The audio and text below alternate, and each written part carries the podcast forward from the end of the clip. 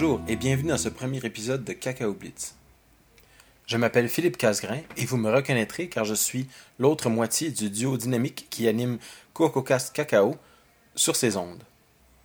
Dans cet épisode, je vais vous présenter en rafale mes impressions sur la conférence C4 de Chicago euh, qui a eu lieu du 25 au 27 septembre. Je vais tenter en quelques minutes de vous résumer les conférences qui ont eu lieu pendant euh, la conférence C4 et de vous présenter aussi les Blitz Talk, donc mes notes qui ont eu, euh, que j'ai prises pour ces petites conférences de 5 minutes qui n'ont que 20 diapositives. Alors, commençons. La conférence d'ouverture était celle de Jonathan Wolf French, l'organisateur de C4, qui nous a parlé de JS Talk. Je vous ai déjà parlé de JS Talk, qui est une implémentation du langage JavaScript à l'intérieur d'Objective-C, mais c'était simplement de voir comment est-ce qu'on pourrait utiliser JS Talk pour remplacer AppleScript. Euh, JS Talk, c'est un langage qui a été développé par Gus Mueller, mais qui s'est basé aussi sur JS Coco, donc il l'a simplement amélioré. Mais ça contient un framework, un éditeur, un outil en ligne de commande. Et euh, c'est très facile d'incorporer n'importe lequel de ces éléments-là dans votre propre programme. Euh, d'abord, vous pouvez simplement introduire le, framework JSTalk, euh, linker contre ce framework-là dans votre programme et rajouter dans votre, dans votre application la commande JSTalk listen. Et à ce moment-là, votre programme devient scriptable par JSTalk. Parce que ce que ça fait, c'est que ça expose vos classes à recevoir des messages externes grâce au framework JSTalk.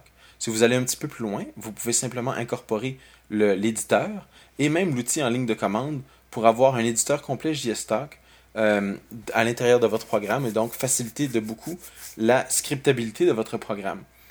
Si vous voulez voir JSTalk en action, euh, Acorn 2, qui est, le programme de Gus Muller, supporte JSTalk de façon native.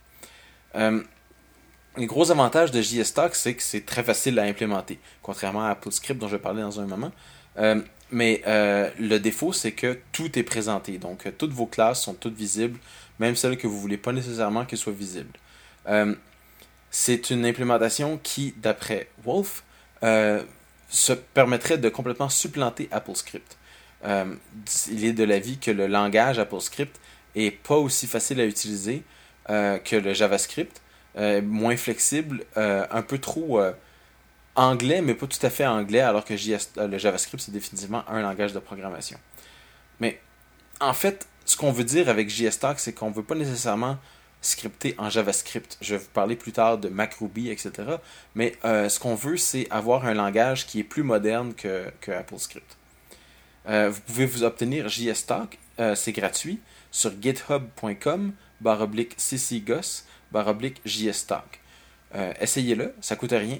Et euh, vous pouvez le mettre dans votre propre programme et voir si ça convient à votre, à votre application pour pouvoir voir si vos utilisateurs vont pouvoir scripter votre application ou écrire des scripts en JSTalk pour faire des choses avec votre application auxquelles vous n'avez jamais pensé. Un contrepoint très intéressant à JSTalk a été le BlitzTalk de Jim Correa, qui travaille pour Barebones, que vous connaissez peut-être, hein, avec euh, euh, BBEdit et Yojimbo, des logiciels que vous utilisez peut-être déjà. Alors, euh, euh, Jim nous a présenté que AppleScript veut vraiment dire quelque chose. C'est vraiment important pour la plupart de, pas pour la plupart, mais pour une partie de vos utilisateurs que vous connaissez peut-être pas.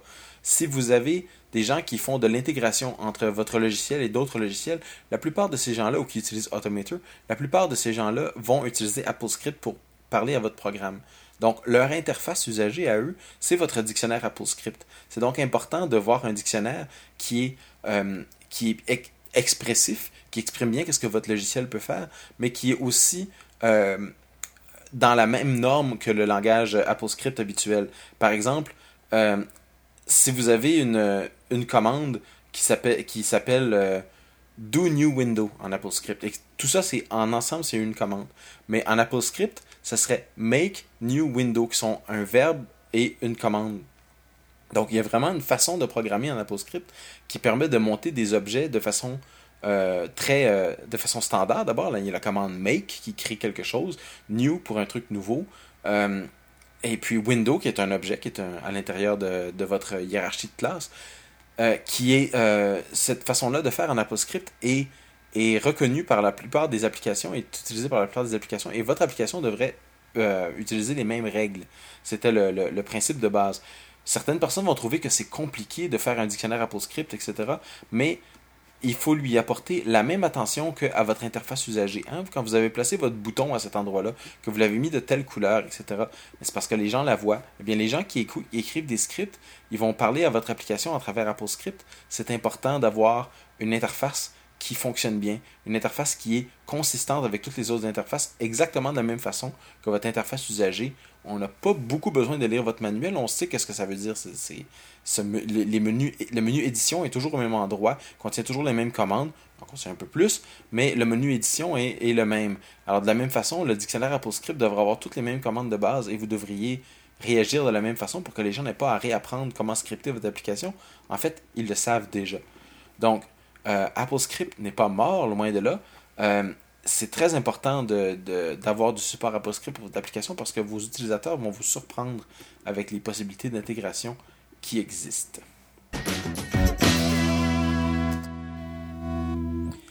Dans la catégorie des Blitzstock, euh, Rob Ryan nous a surpris avec un programme qui s'appelle Briefs. C'est un petit programme qui tourne sur votre iPod ou iPhone et qui vous permet de créer rapidement une interface euh, fictive, un mock-up on appelle en anglais, qui vous permet de voir non seulement de bâtir cette petite interface sur votre iPhone, mais en plus de ça, de la, faire qu'elle soit dynamique. Donc, vous pouvez vraiment démontrer, voilà, mon programme va faire ceci, il va fonctionner de telle façon, et tout ça sans écrire une seule ligne de code. Vous pouvez euh, déterminer les interactions entre différents objets, naviguer un peu comme euh, dans Mail quand vous passez d'un écran à un autre. il y a de plus en plus de possibilités avec Briefs, et c'est euh, vraiment pour faire des prototypes d'applications sur votre, iPhone. Euh, on peut faire aussi des prototypes papier, hein, l'un n'exclut pas l'autre, mais pour faire une démo de quelque chose qui bouge, des fois, euh, ça vaut la peine, ou quelque chose qui a de l'animation, ça vaut la peine d'avoir une petite démo qu'on peut tenir dans sa main plutôt que des tonnes de papier. C'est peut-être plus abstrait pour certaines personnes. Donc, le, le programme de Briefs est disponible. Vous allez sur le site web giveabrief.com, tout en un seul mot. Puisqu'on parle de script, euh, Kevin Mitchell nous a présenté PyObjC, qui est le pont ou le scripting bridge entre Objective-C et, Python, le langage de script Python. Donc, vous pouvez écrire un programme en Python qui importe des frameworks de, Coco, donc Objective-C, et utiliser les frameworks euh, dans votre programme. Par exemple, vous voudriez utiliser, je sais pas moi, par exemple, euh, le, keychain, hein, le trousseau d'accès, ben, il y a un framework pour ça, de sécurité. Euh, vous pouvez l'importer à l'intérieur de Python et avoir accès au keychain à l'intérieur de votre programme pour pouvoir, par exemple, avoir accès à des mots de passe. il y a un paquet de choses que vous pouvez faire, non seulement avec ces classes-là qui sont des, classes Foundation, mais vous pouvez même utiliser AppKit, vous pouvez utiliser WebKit, vous pouvez utiliser toutes les classes euh, qui, euh, existent à l'intérieur de votre programme Python. C'est sûr que votre programme Python reste un programme en Python. Alors, si vous voulez le débugger, ça prend par exemple euh, PDB, le débogueur Python. Si vous voulez avoir un, shell interactif, vous pouvez utiliser euh, IPython, euh, pour avoir quelque chose d'interactif au niveau de vos frameworks, de votre logiciel. Vous chargez les différents frameworks pour la plupart des développeurs, c'est plus simple que d'utiliser AppleScript parce que c'est un langage qui est beaucoup plus proche d'un langage de programmation qu'AppleScript, enfin que les langages de programmation qu'on connaît. Euh, souvent, quand on vient d'une autre plateforme, on, connaît déjà un, ou deux langages et Python est un langage qui est multiplateforme, ne veut pas à euh, plutôt qu'AppleScript.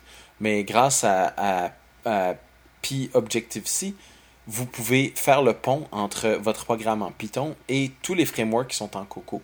Euh, vous avez juste à les importer. C'est bâti dans le système d'exploitation. On contraste avec euh, Python, on va faire le contraste avec MacRuby. Alors, vous connaissez peut-être euh, le pont Scripting Bridge entre Ruby et Objective-C, qui fait la même chose que celui que Python et Objective-C. Mais MacRuby, c'est pas un pont. MacRuby, c'est un langage de première classe, c'est-à-dire que vous, écrivez votre programme avec MacRuby, vous l'écrivez en Ruby, et votre programme est compilé euh, et est utilisé exactement comme n'importe quel autre programme euh, Objective-C, euh, un, on, crée un bundle, un point app. Il est double cliquable. Il y a une interface graphique. On peut parler avec Interface Builder. On peut euh, avoir des menus. On peut avoir. En fait, on a l'air d'un programme Mac. Traditionnel, avec son interface traditionnelle, mais tout est écrit en Ruby en dessous. Donc ce n'est pas une question de scripting bridge, c'est vraiment une question d'intégration complète. Vous pouvez utiliser, au lieu d'utiliser Objective-C pour écrire votre programme, vous utilisez Ruby. c'est ça vous donne toute la puissance de Ruby, hein, qui est aussi un peu la puissance de se tirer dans le pied, là, mais euh, qui a, il y a beaucoup, beaucoup de puissance dans Ruby, beaucoup, beaucoup de, design patterns, pour utiliser le mot anglais, qui sont plus complets dans Ruby qu'ils le sont dans Objective-C. Ruby est un langage beaucoup plus récent que Objective-C. Objective-C, c'est au moins 20 ans. Ruby, c'est dans les, dans les 20 euh, ou 25 ans. Ruby, c'est dans les, les 10 dernières années au, mieux. Euh, et vous pouvez euh, aussi avoir toute la flexibilité de ces euh, des, différents objets Ruby, de la façon dont ils se parlent entre eux. Évidemment, par exemple, vous pouvez avoir des expressions régulières à l'intérieur de votre programme Ruby.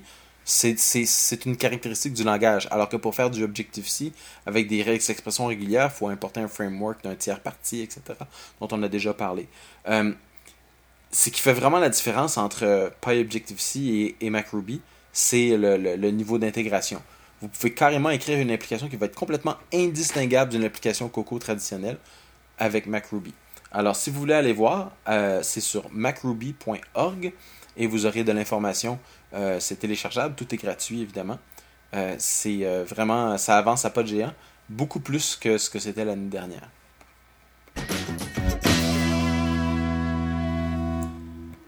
Et pour terminer ce premier Coco Blitz, je vais vous parler de Dan Wood qui nous a présenté un Blitz Talk sur le marketing. Dan Wood, vous le connaissez peut-être, Sandbox Software, euh, pardon, euh, Software avec un programme qui s'appelle Sandbox qui vous permet de faire, ou Sandbox, qui vous permet de faire euh, des sites web très facilement, un peu comme RapidWeaver aussi, qui est dans le même genre de programme, ou même iWeb à la limite. Là. Euh, alors Dan Wood nous a présenté quelques trucs pour faire du marketing. Euh, le premier, c'est qu'il existe un outil qui s'appelle le Google Keyword Tool qui vous permet de voir qu'est-ce qu'il y a dans votre page web qui attire ou qui rebute les gens. Euh, vous pouvez voir euh, le, titre de vos pages, les métadonnées, etc. qui attire, oh, ou qui rejette Google. Qu'est-ce qui va faire en sorte que Google va vous indexer plus haut ou plus bas? Pour, que, pour la qualité de vos mots-clés et de vos titres. Parce que c'est vraiment les, les, deux choses que Google regarde, c'est le titre de votre page et les mots-clés que vous mettez en méta. Donc, euh, Google Keyword Tool. Il y a aussi un outil de Google qui s'appelle le Website Optimizer.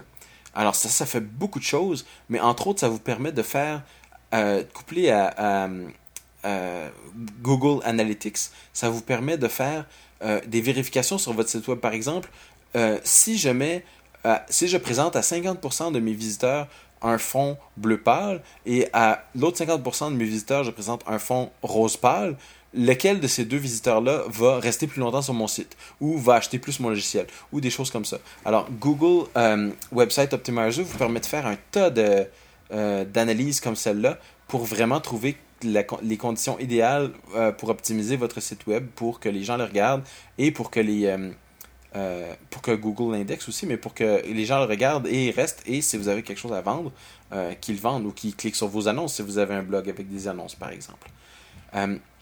Un autre outil de marketing très intéressant que Dan Moon nous a présenté, c'est d'avoir une liste de courriels, hein, de publi-postage. On pense, voyons, courriel, qui est-ce qui utilise ça de nos jours? Ben, apparemment, euh, hors de, de, de, nous, là, les, ceux qui sont plus avancés, qui font du RSS et des podcasts, des choses comme ça, la plupart des gens aiment beaucoup avoir une liste de courriels, euh, recevoir des nouvelles par courriel, euh, en autant que c'est euh, opt-in qu'on appelle. C'est-à-dire que les gens doivent s'inscrire. C'est pas une, inscription automatique quand vous enregistrez vos logiciels. Ne faites pas ça. Il faut vraiment que les gens choisissent de s'inscrire. Comme les gens vont avoir choisi de s'inscrire, cette liste-là, elle vaut de l'or parce que c'est des gens qui sont d'abord intéressés par vos produits, mais en plus de ça, ils, ont, ils ont, sont tellement intéressés qu'ils veulent en savoir plus. Alors, traitez cette liste-là avec beaucoup, beaucoup de soin Profitez-en pour envoyer des nouvelles, par exemple, de vos autres logiciels, de vos autres promotions, mais aussi envoyer un petit quelque chose d'intéressant de temps en temps. Par exemple, si vous avez un logiciel qui a des, euh, qui a des, euh, du clip art, hein, des, des, petits trucs supplémentaires, ben, envoyez aux gens qui sont sur votre liste de courriels, envoyez-leur de temps en temps un peu de clip art qui n'existe pas ailleurs, ou envoyez-leur euh, euh, une promotion pour votre autre logiciel, mais surtout envoyez-leur quelque chose de gratuit qui va déjà aller avec leur logiciel actuel et qui va les, les encourager à rester abonnés à votre liste parce que les gens peuvent se désabonner.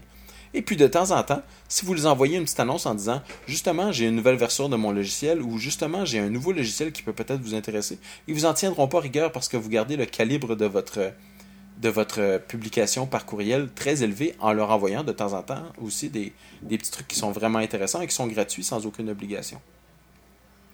Alors, ces, ces gens-là, si vous les traitez bien, ils vont même faire du marketing pour vous. Ils vont dire Hey, as-tu entendu parler de tel logiciel qui vient de sortir?